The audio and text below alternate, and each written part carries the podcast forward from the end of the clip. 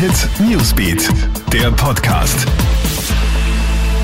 Guten Morgen, ich bin Tatjana Sickel vom Kronehit Newsbeat und das ist der Kronehit News Podcast. Diese Themen beschäftigen uns heute früh.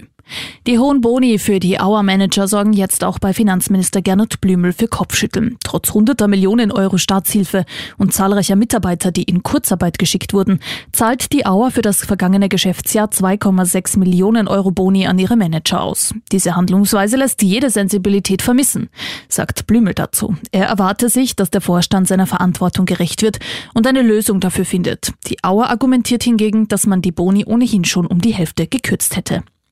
Inmitten der Ölkatastrophe vor Mauritius ist jetzt der Kapitän des Ölfrachters festgenommen worden. Vor drei Wochen ist der japanische Frachter vor der Küste auf Grund gelaufen. Mehr als 1000 Tonnen Öl sind in den Indischen Ozean geflossen.